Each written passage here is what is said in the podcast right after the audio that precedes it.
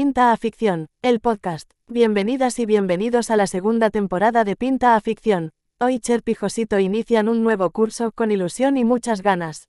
La experiencia durante la primera temporada ha sido muy positiva y por eso vuelven a la carga.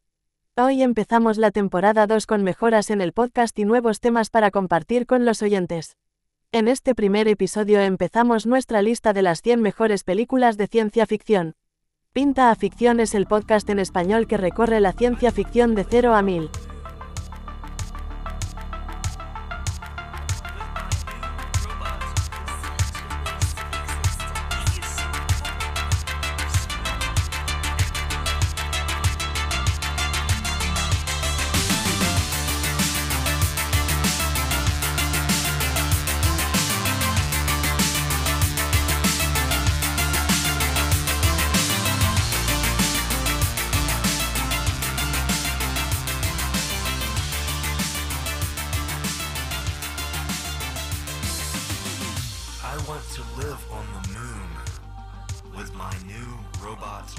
Hola, buenos días, buenas tardes y buenas noches a todos. Buenas noches, buenos días, buenas tardes a todas. Venimos aquí con un tema bastante conflictivo. Creo que es el que cre- creo que en todos tenemos problemas, pero en este vamos a tener más problemas que con ninguno. Porque algunos nos matarán. Y otros nos querrán mucho. Pero, Cher, una cosa.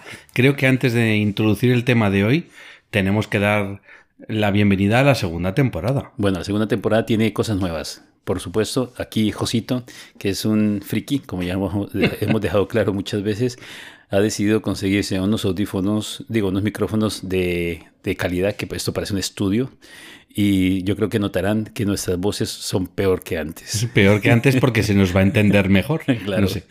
Entonces, vamos a mejorar, esperemos, el sonido. La calidad del sonido. Y hemos aprendido durante la primera temporada a manejar los programas para poder hacer cortes y mejorar la calidad del sonido. Como todo en esta vida, como somos autodidactas, estamos aprendiendo continuamente.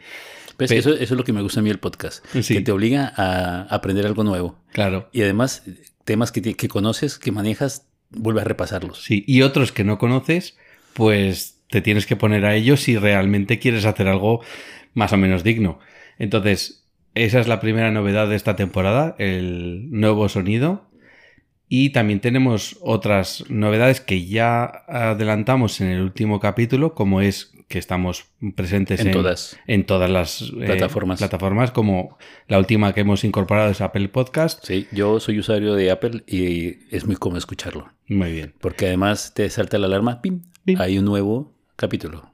Así que nadie se deje los episodios en la bandeja de entrada, ¿eh? hay que escucharlos. ¿Qué más cosas?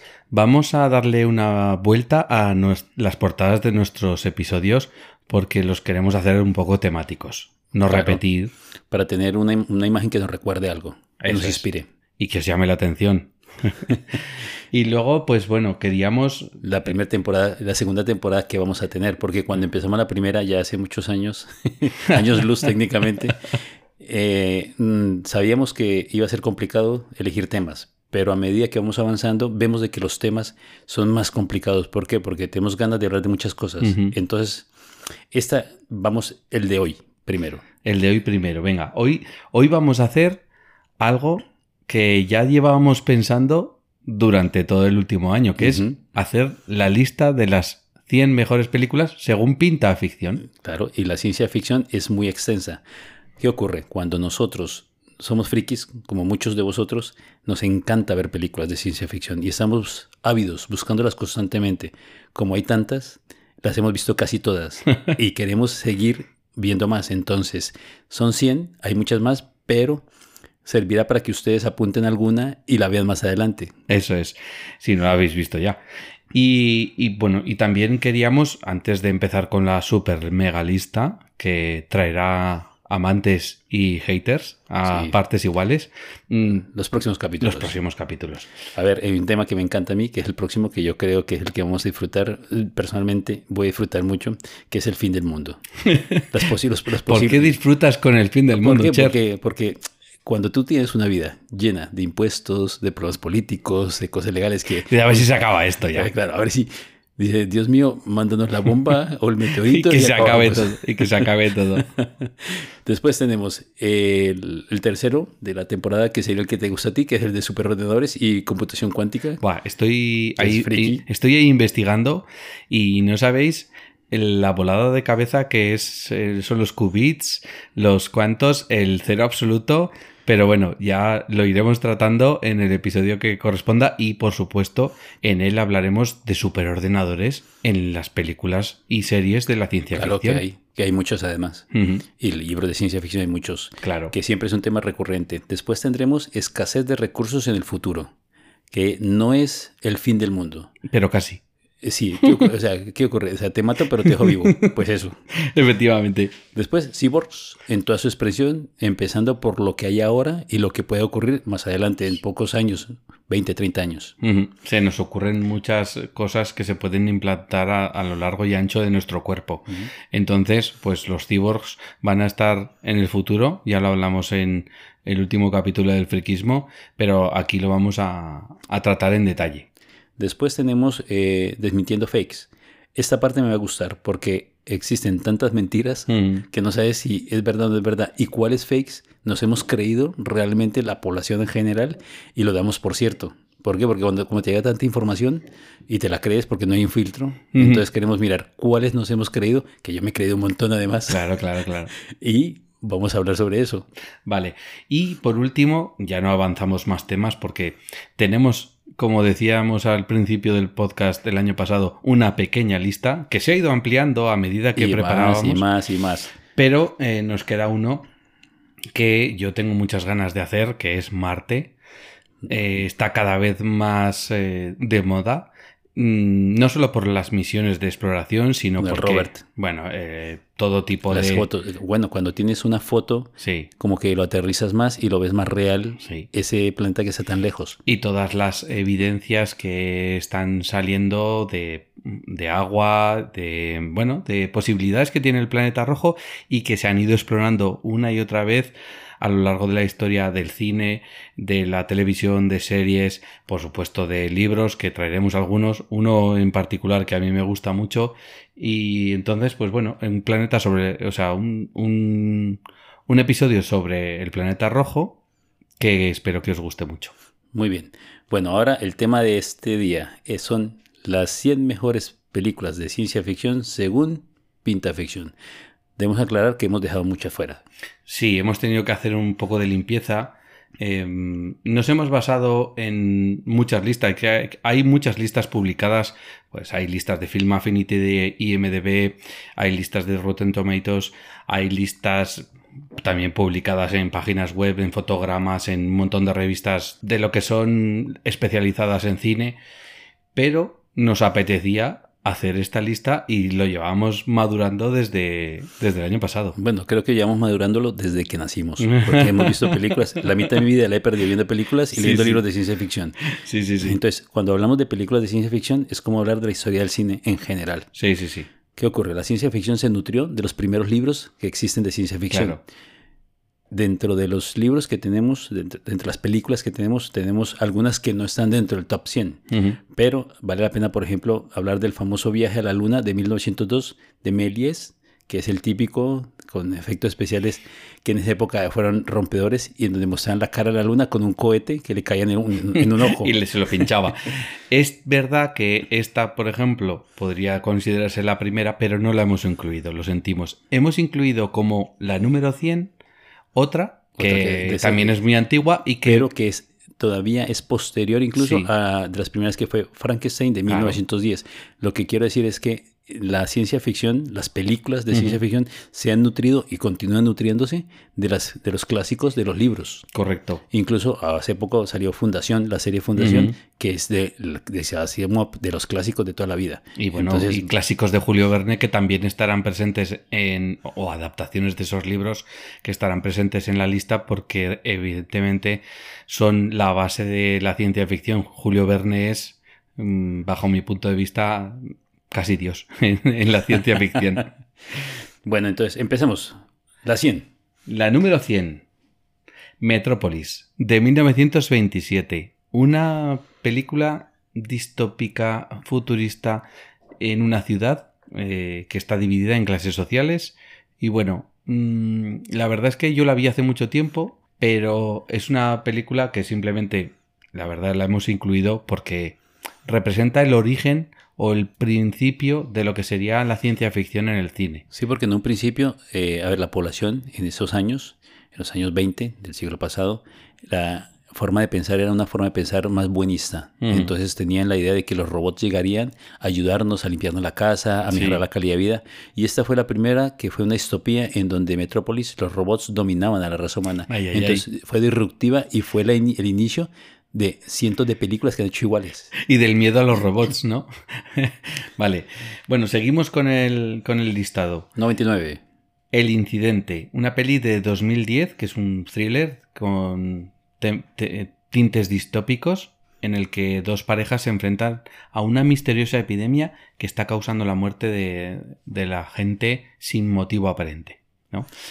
No está mal, es una película que la hemos metido en este listado de 100. Todas las películas que estén metidas en este listado realmente nos gustan.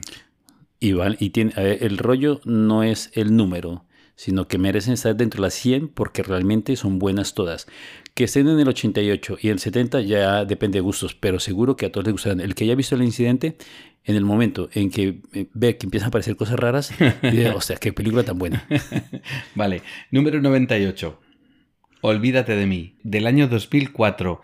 Es una película de ciencia ficción psicológica, pero sobre todo tiene un punto de comedia, porque sale Jim Carrey, y en este caso, pues es una persona que recibe un golpe terrible cuando descubre que su novia, que le ha dejado, decide borrarse la memoria para no recordarle.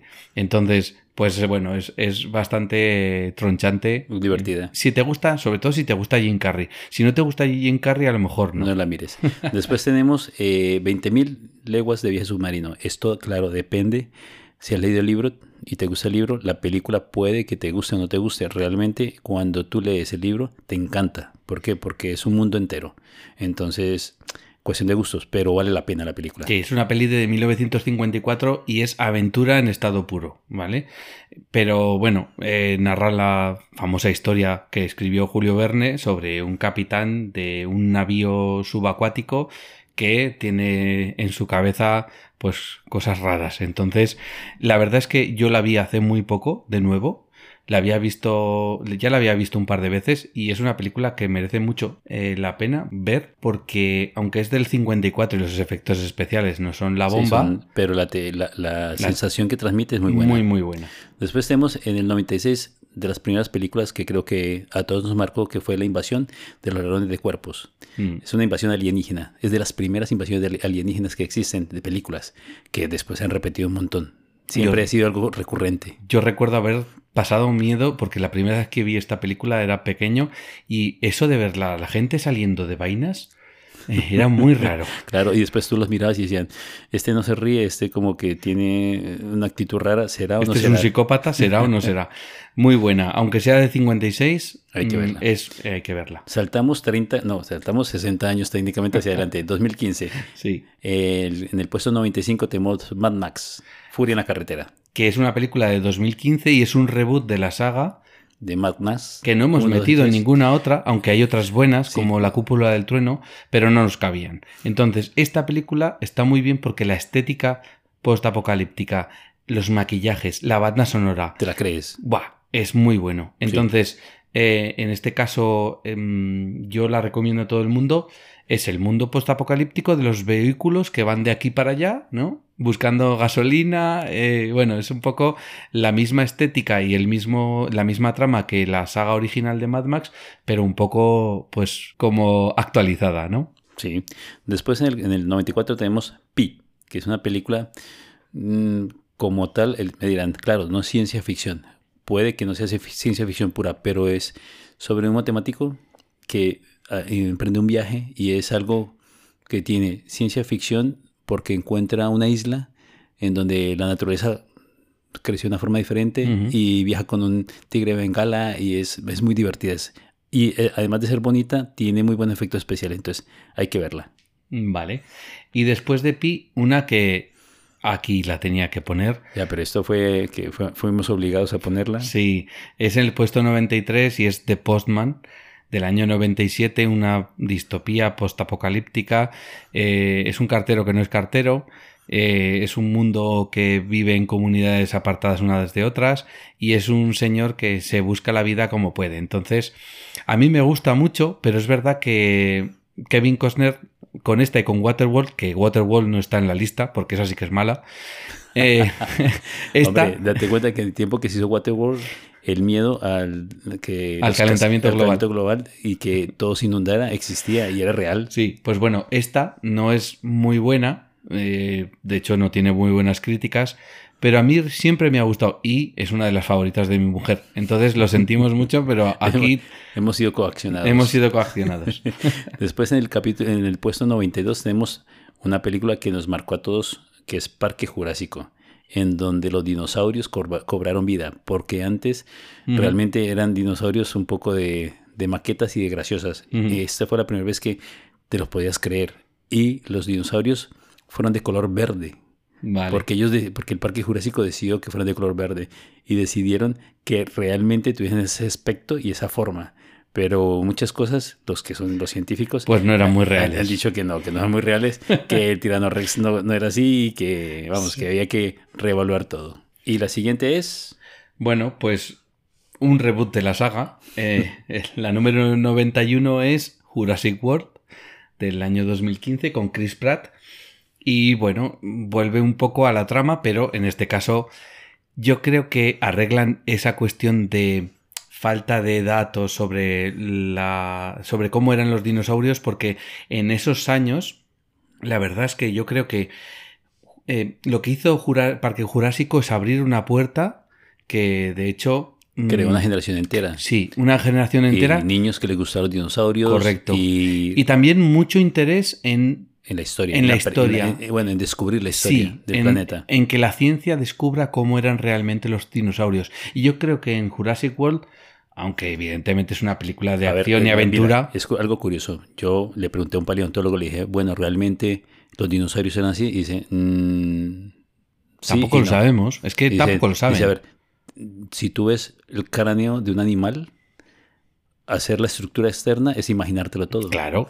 Por ejemplo, si tú ves el cráneo de un elefante, es imposible imaginarte un- No. unas orejas tan grandes. Yo lo que más me fascina son el tema de los colores. No, claro, ¿por qué verdes? ¿Por qué son Porque- verdes? Porque, son es- reptiles, supuestamente, Ya, como los cocodrilos. Pero además decían, claro, es que pueden tener, podían tener escamas o otro tipo de, de- de piel, o podían ser metamorfos, o Pero podían vamos, tener cualquier cosa. Que podríamos, si nos ponemos con lo que se hace en la película, podríamos coger el ADN de un mosquito eh, atrapado en, en una gota de ámbar y ver si salen así o no salen así. Que ya ha habido ideas de hacerlo con mamuts, Ya, pero por es ejemplo. que, a ver, de- a ver, no vamos a revivir un animal que nos puede matar. Yo creo que, te- que tampoco es buena idea.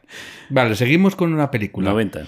La número 90 que es Están vivos. Es una película del año 1988 en la que un trabajador, el prota en este caso, encuentra casualmente unas gafas que le permiten ver a la gente tal y como es. Y entonces empieza a ver que la gente es extraterrestre. No todo el mundo, pero hay extraterrestres entre nosotros que no se distinguen sin las gafas, pero con las gafas sí.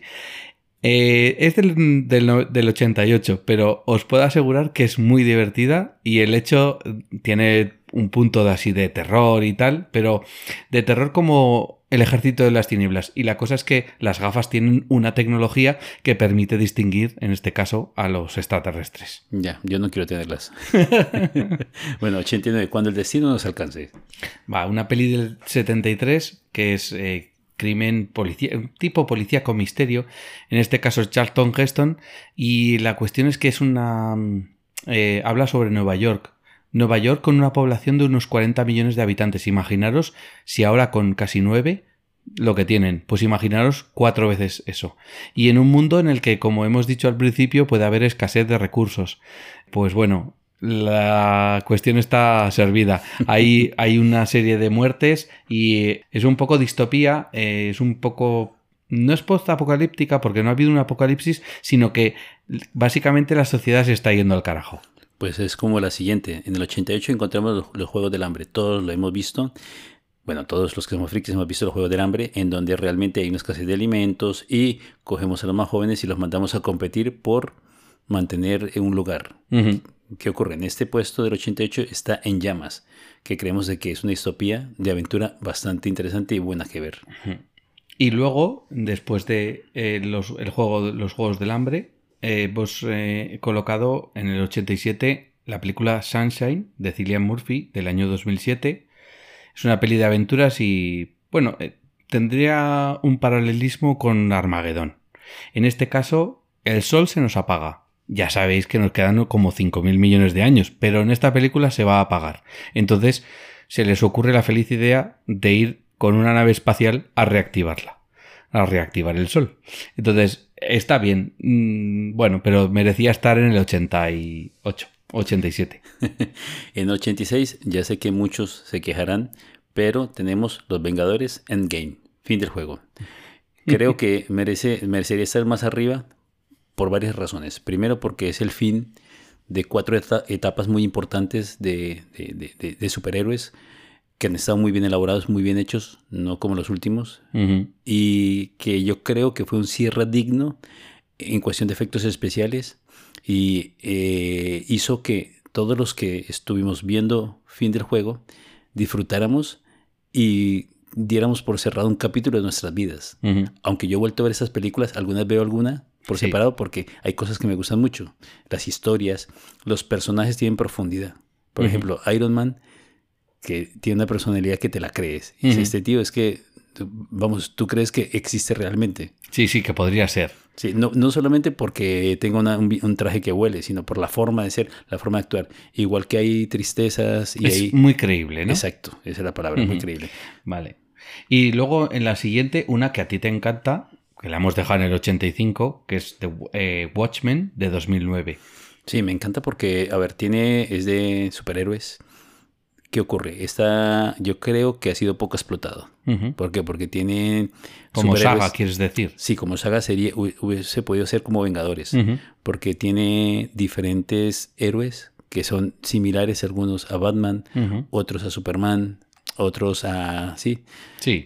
a la Viuda Negra, son similares. Tiene similitudes con, con otras sagas como MCU Sí, o que como tendrían- DC que- Comics. Que, tienen material para hacerlo. Incluso yo creo que lo bueno de esta película es que reúnen un, un grupo de superhéroes y ven que no son humanos, que son que tienen defectos. Hmm. Entonces, esa, si no la han visto, mirarla que, aunque es del 2009, tiene muy buenos efectos especiales y vale la pena disfrutarla. Vale, y en el 84 una película del 83, de 1983, que es nada más y nada me- nada menos que Juegos de Guerra de Matthew Broderick, que es un chavalín que está como en el instituto y mm, le gusta mucho la informática. ¿Sabéis cuando nos conectábamos a internet poniendo el teléfono encima de un módem? Pues más o menos de eso va la película. Pero los ruiditos que decían. Eh, y levantan el teléfono Efectivamente, y te pero aquí al chaval se le ocurre conectarse al Departamento de Defensa de Estados Unidos y liar la parda.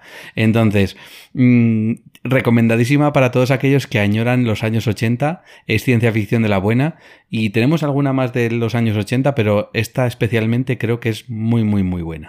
En el 83 encontramos La Cosa, pero no es la cosa de It, la de terror.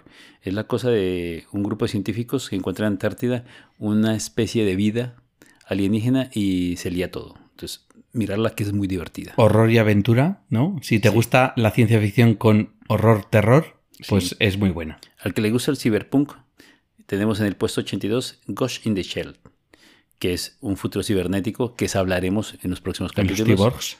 Y vale la pena verla porque sale Scarlett Johansson, Mm. que está espectacular en la última que hicieron. Entonces sí. vale la pena verla. Muy bien. Y en el 81, una película de Kevin Spacey que se llama Capax, un universo aparte. Es una peli de 2001 en la que Prot, que es Kevin Spacey, es un paciente de psiquiatría que dice que viene de otro mundo, que es extraterrestre. Y la verdad es que a mí me gusta esta película porque es de esas pelis que no sabes exactamente qué está pasando. Entonces, vale la pena verla. El- a ver, el- el- lo que ocurre es lo siguiente. Si tú llegas y dices en este momento que eres de otro planeta, terminas en un psiquiátrico. Sí, del pla- es de- eres del planeta psiquiátrico. Entonces, bueno, seguimos con la número 80. Una gran película Desafío Total, año 1990. Ahí tenemos a Arnold Schwarzenegger. Es una peli sobre Marte, es una peli sobre Ciencia ficción de ciencia futuro. ficción de futuro, eh, efectivamente. Es una peli de agentes secretos Sí. y es una peli de aventuras, acción, como todas las de Arnold Schwarzenegger. De esta película se hizo un remake que lo hizo Colin Farrell, sí. pero yo me quedo con la original. Eh, Realmente es una película muy buena. Siguiente, número 79. Tenemos que meter una de estas series. Bueno, a ver, todos sabemos de que en Star Wars se cometió muchos errores. Por favor, todos sabemos de que eso de que reorganicen los capítulos y te pongan después 4, 5, 6, un poco rollo. El 1, el 2 y el 3 sobraban. Sobraban. Lo tengo entonces, clarísimo. En el 79 hemos puesto el 5. Eh, sí, porque es una peli de, de 1980 que es la de la mitad entre las tres buenas, ¿no? Para mi gusto. Es el episodio número 5, El Imperio contraataca. Pero es verdad que no es tan buena ni como la 4 ni como la 6, ¿no? Entonces, eh, bueno, pues. Poco, poco más decir de Star Wars, todos los conocemos. Y el que no lo ha conocido es porque no ha vivido en este mundo. Vale, seguimos. Chronicle, Chronicle en el 78. no de 2012. Sí, pero puesto 78. Ah, puesto 78, empecé año 78. no, no.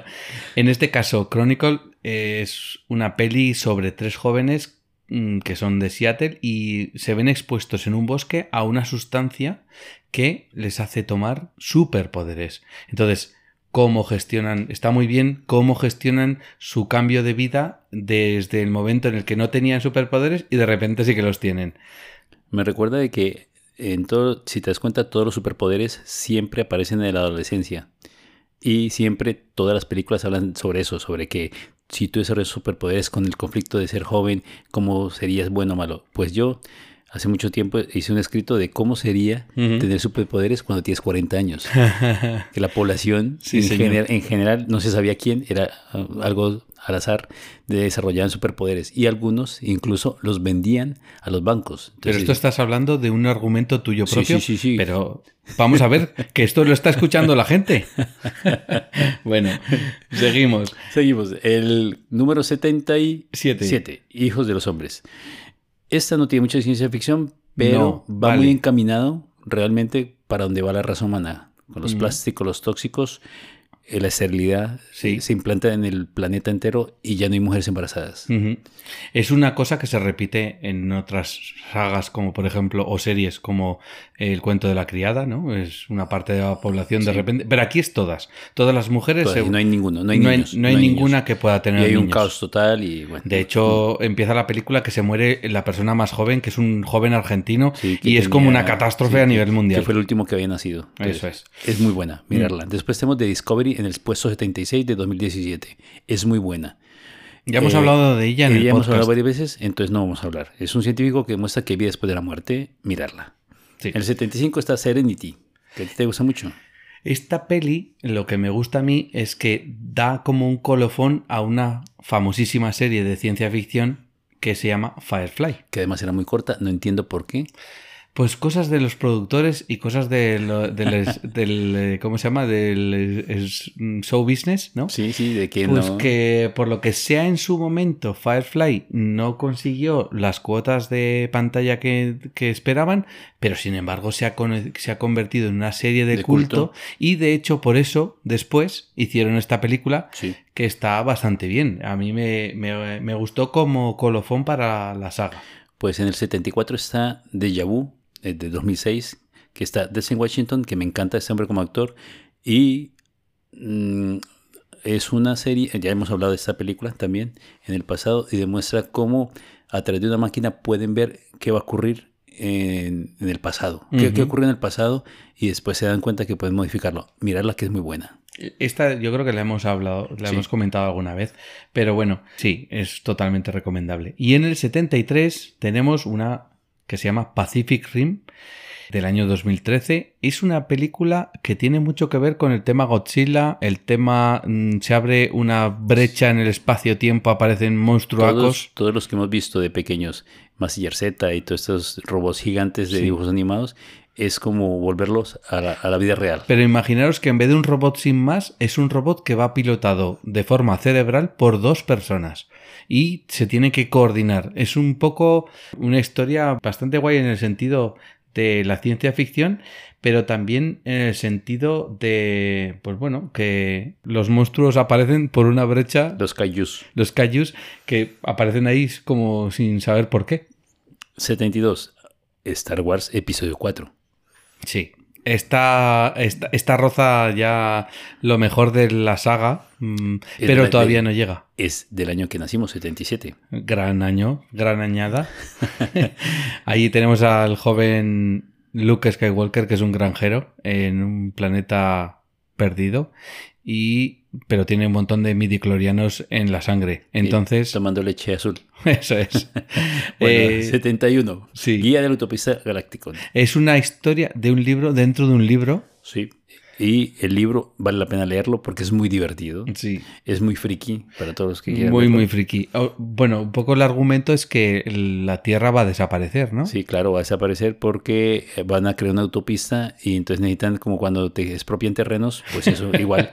Y dicen, pero ¿cómo que nos van a matar? Y dice, a ver, nosotros pusimos un cartel, ah, nosotros pusimos- hemos puesto un cartel en donde se informaba que ustedes no hayan viajado hasta Próxima Centauri. Enterarse no es problema No nuestro. es problema nuestro, correcto. La verdad es que es bastante divertida.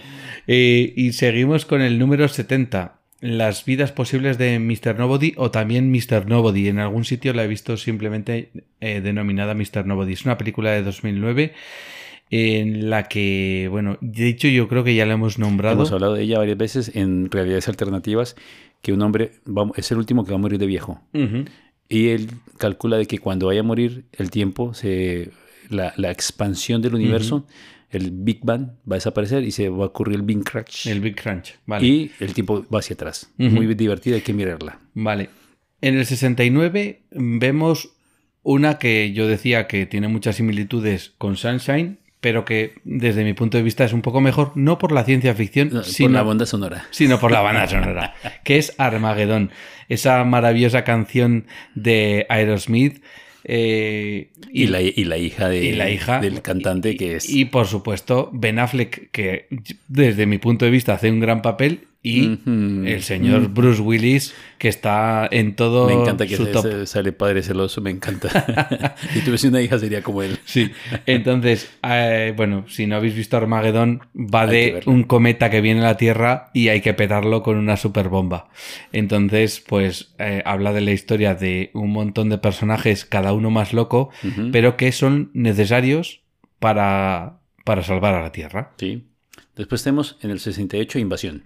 Mm. Esta es una película eh, que es el del año 2007, pero antes de esta película hicieron una serie que pasa algo parecido a Fire- como Firefly, que cancelaron, hicieron una temporada y la cancelaron. Es una serie en la que viene una serie, una especie de seres del espacio y se, se introducen en el sistema nervioso de las personas. Entonces, mm, simplemente que sepáis que hay una serie que estaba muy bien y que luego yo creo que un poco por mm, salvar la papeleta ya que habían cancelado la serie, pues Nicole Kidman protagonizó esta adaptación cinematográfica que al final es la misma historia que en la serie. ¿Vale? Pero está bien. A mí me gustó más la serie que la película. Años, eh, en el año 97, estamos hablando de hace muchos años ya, se estrenó en el puesto 67 tenemos Men in Black, Hombre Va. de Negro. Muy buena. Los que son de bastante edad o viejos como nosotros, recordarán que antes teníamos la capacidad de descargar de internet de forma pirata alguna película. Pues yo quería tener, eh, porque la fui a cine y la vi en cine y me gustó mucho Men in Black porque La querías volver a ver. quería volver a ver y tenerla en casa porque tenías DVDs, ¿te acuerdas que tenías? Y eh, dije voy a tenerla eh, porque me gustó mucho Will Smith cómo actuó y cómo se trató el argumento extraterrestre de una forma como tan normal y tan divertida, me gustó mucho. Entonces dije voy a buscarla. Pues puse en internet, en uno de estos descar- para descargar, puse Men in Black. No me digas lo que encontraste, por favor. Siguiente película. Siguiente película, 66. Y ahora terminamos con la mejor de la saga para mi gusto, que es Star Wars Episodio 6, El Retorno del Jedi. Soy tu padre. ¿Vale? Muy guay, muy guay. Eh, para todo el mundo que le guste las películas de la saga Star Wars, yo creo que esta es el culmen de la saga. Poco la más saga. que decir. Vale. 65, Cocoon. Es muy divertida, es una película de unos ancianos que encuentran unos, unos extraterrestres que ellos los ayudan y a cambio le dan vida. Los Y- revigorizan, Lo- Si ¿no? le dan vida es como tener 80 años y volver a tener la energía de 20. Sí, ¿Qué harías tú? Pues va de eso. Es Vale. muy divertida. Sí. Y en el 64, Bienvenidos al ayer o también en inglés Project Almanac, una película de 2015 en el que un grupo de jóvenes eh, descubre una posibilidad de, hacer, de reconstruir una máquina del tiempo que el padre de uno de ellos había diseñado y tiene un poco eh, pues como el tema que hay en El efecto mariposa, que no está aquí porque es una película que no es de ciencia ficción, pero sí que tiene ese tema de cambio de la línea temporal, Sí. porque cuando viajas al pasado y haces determinadas cosas, cambias el futuro. Muy bien. Después tenemos del- en el puesto 63, Aniquilación, muy reciente, del 2018. Es una película muy divertida. De Natalie. Portman, creo Natalie yo. Portman, que hace, no hace el típico papel de chica guapa, sino hace un papel de científica, que además lo hace muy bien, que en la vida real es una tía muy lista. Sí. Y eh, ¿qué ocurre? Una parte del planeta está sufriendo un- unos cambios y no se sabe qué ocurre. Entonces ella va a investigar por qué esos cambios están afectando a, a todo, el aire, la naturaleza, Ujú. y está creando como un nuevo mundo. Es como, yo en este caso creo que podríamos asimilarlo a una brecha interdimensional o a una brecha entre dos universos. Y algo no ocurre. sé, y eh, algo bueno, ocurre. muy, muy guay para ver. Y los efectos especiales son, Son muy buenos. En el 62 creo que es la única de dibujos animados que tenemos. Desafortunadamente tengo que decir que no hemos metido a Wally, que me hubiese gustado que estuviese entre las mejores 100. Y tenemos al gigante hierro. Bueno, pero Wally le hacemos un hueco. O sea, quiero decir, el gigante de hierro era una muestra de lo que sería una peli de animación, que en este caso, pues un niño que se hace amigo de un de Robot. un, de un robot gigantesco. Pero la que tú dices que es Wally podría estar entre En estas lugar, 100. sí. He de decir que en estas 100 hay alguna película que se nos ha escapado porque realmente Son hay- tantas. si es que son tantas y tan buenas, pero teníamos que decidirnos por unas. Muy bien. Después tenemos en el 61 Equilibrium. Es una película que yo vi en latino neutro la primera vez porque no se había traducido, o sea, era una película que había tenido éxito en Estados Unidos y Sudamérica, pero no había venido a los cines a España. Entonces el doblaje que había en aquella época en era, era en latino neutro. Sí. Es una película de Christian Bale sobre una sociedad que está regida como por una especie de sacerdotes Sí, un régimen totalitario. ba- bastante, bastante Sí, bueno. La, teo- la teoría era que el 90%, realmente es cierto que el 90% de la especie humana, el tiempo que vivió la especie humana, hemos vivido en guerra. Y seguimos todavía en guerras. En este momento tenemos algunas guerras en el planeta. Para ellos eliminar esas guerras, lo que decidieron fue suprimir los- todas las emociones. Y la ira, eh, pero también suprimen las malas. Claro, las buenas y las malas. Entonces vale la pena verla porque es futurista, mm, tiene buenos efectos, no muchos efectos de ciencia, pero vale la pena verla, mirarla. Muy bien. Y en el 60 recuperamos uno de los grandes éxitos de la ciencia ficción de los años 80, ET, el extraterrestre. Creo que es la primera película que vi en el cine. Eh, me trae grandes recuerdos. Es verdad que, eh, bueno, pues eso, mm, marcó una época, creo yo. Ese vuelo de la bicicleta creo que nos hizo soñar a todos. Sí, y, Y- que el dedo se te ilumine también. Efectivamente, mi casa. En el 59, pasando ya al 50, top 50, tenemos eh, de X-Men, muchas películas de X-Men hay, por supuesto, y todas son buenas, pero tenemos que elegir una. Entonces elegimos Días del Futuro Pasado porque mezcla parte de viajes del pasado, mezcla futuros alternos, viajes en el tiempo, en Sí. teoría, y vale la pena verla. La cuestión es que esta película eh, me parece que de toda la saga de X-Men, al margen de que son, son mutantes, pero es la que más ciencia ficción tiene. La más completa, la más, la más com- compleja. Sí. Y tiene un par de canciones que me flipan, ¿vale? Entonces, yo siempre hablo de las bandas sonoras porque soy un fanático, pero reconozco Es que que, esta es muy detrás- buena. detrás de una buena película siempre hay una buena banda Pues sonora. esta la tiene y es muy, muy buena. Bueno, en el 58 tenemos Solaris. Pero una cosa, aclaración, la de 1972, no de la de George Clooney. La de George Clooney es una patata, A ¿vale? ver, el que haya leído el libro, Sí, yo me leí el libro en Sí. su momento hace muchos años, lo disfruté, vamos, estaba que no dormía por la noche por leerlo. Realmente mirar la, la- la primera película, porque es más, aunque los efectos son malos, es más fiel al libro. Mm, pero bueno, haced caso a Cher y leeros el libro. Sí, mejor ¿No? el libro. Sí, la peli de, En de el, George 50 en el no. 57 hay una que la puse porque Josito quería ponerla. Vamos a ver, esta película tenía que estar. Donnie Darko, de 2001. Un chaval que hace bucles temporales, que aparece Sí. un conejo que nadie sabe qué es.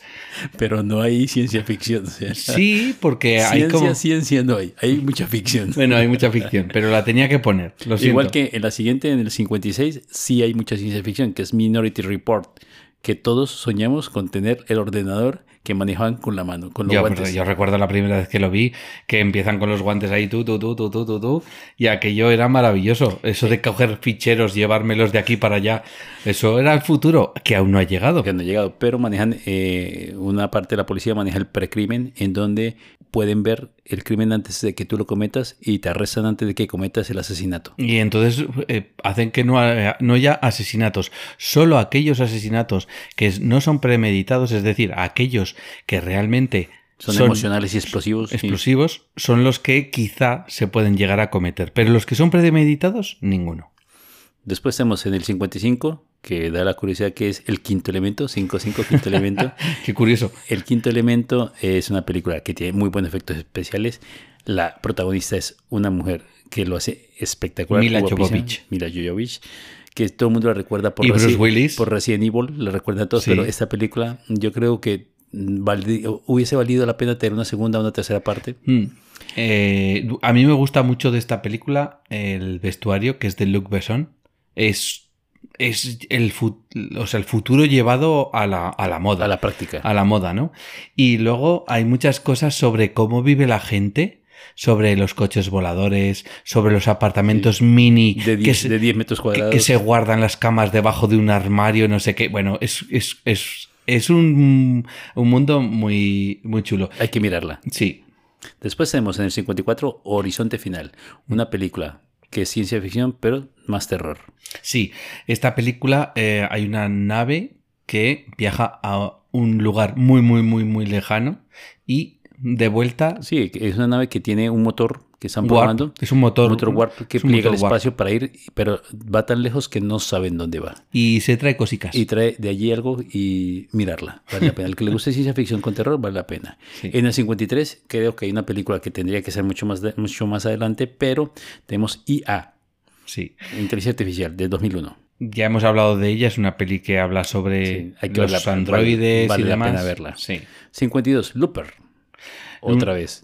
Looper que, bueno, es que Bruce Willis Bruce está Willis en tiene- todas. Tiene muchas. Sí, es Bueno. una peli de 2012 en la que hay viajes en el tiempo, ya lo hemos dicho alguna vez. Asesinos. Sí, eh, oro y plata. Divertida, hay que verla. Venga. 51, Coherence, de 2013. Es una película que ya hemos hablado de ella. Es muy divertida de ver y realmente nosotros lo que queremos es con estas películas, probablemente no es el orden que todos quieren, No. pero en Coherence ya hemos hablado de que cuando un cometa se acerca, las, las realidades caen y viajan a través de, todo el- de todos. Bueno, mirarla, que es muy divertida y es muy... te puedes rayar la cabeza. Y llegamos ahora a la mitad de la lista, Al Ecuador. al Ecuador. Ecuador. Entonces, dentro de, muchas películas de Star Trek, hemos elegido la cuarta, que es de las antiguas. Mm, Yo Misión creo que es la mejor. Misión Salva la Tierra por, porque mezcla la parte de la serie original, Sí. Los siguientes que actuaron y no es la nueva generación. Mm, aunque la nueva generación tiene mejores, mejores efectos especiales. Sí. Sí, pero a nivel de historia, que viajan al pasado Me para gusta intentar mucho. salvar la Tierra. Me gusta mucho el argumento, o sea, la temática y luego el tema de la tecnología que utilizan para construir el tanque para llevar a los cetáceos, pues me mola mucho. 49. Independence Day, el Día de la Independencia del 96. Mm. Otra es Will Smith, que vale la pena mirarla. El humo de la victoria aquí es que a Will Smith le gusta fumar. Entonces, eh, es una peli que nos invaden los extraterrestres y salvamos la Tierra, ya está. Claro, esa vale la pena verla porque eh, es- tiene muy buenos efectos especiales para la fecha en Para que la tenía. fecha en la que se hizo. Y en el número 49 tenemos, no, 48. Eso es.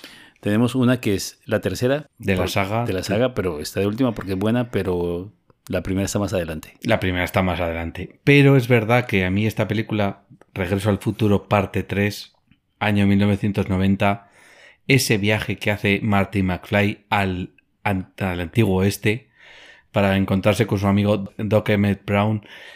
Y es que, o sea, dentro de la saga, he de decir que la primera es la que más me gusta, que luego la Sí, porque nombraremos. fue algo inicial. sí.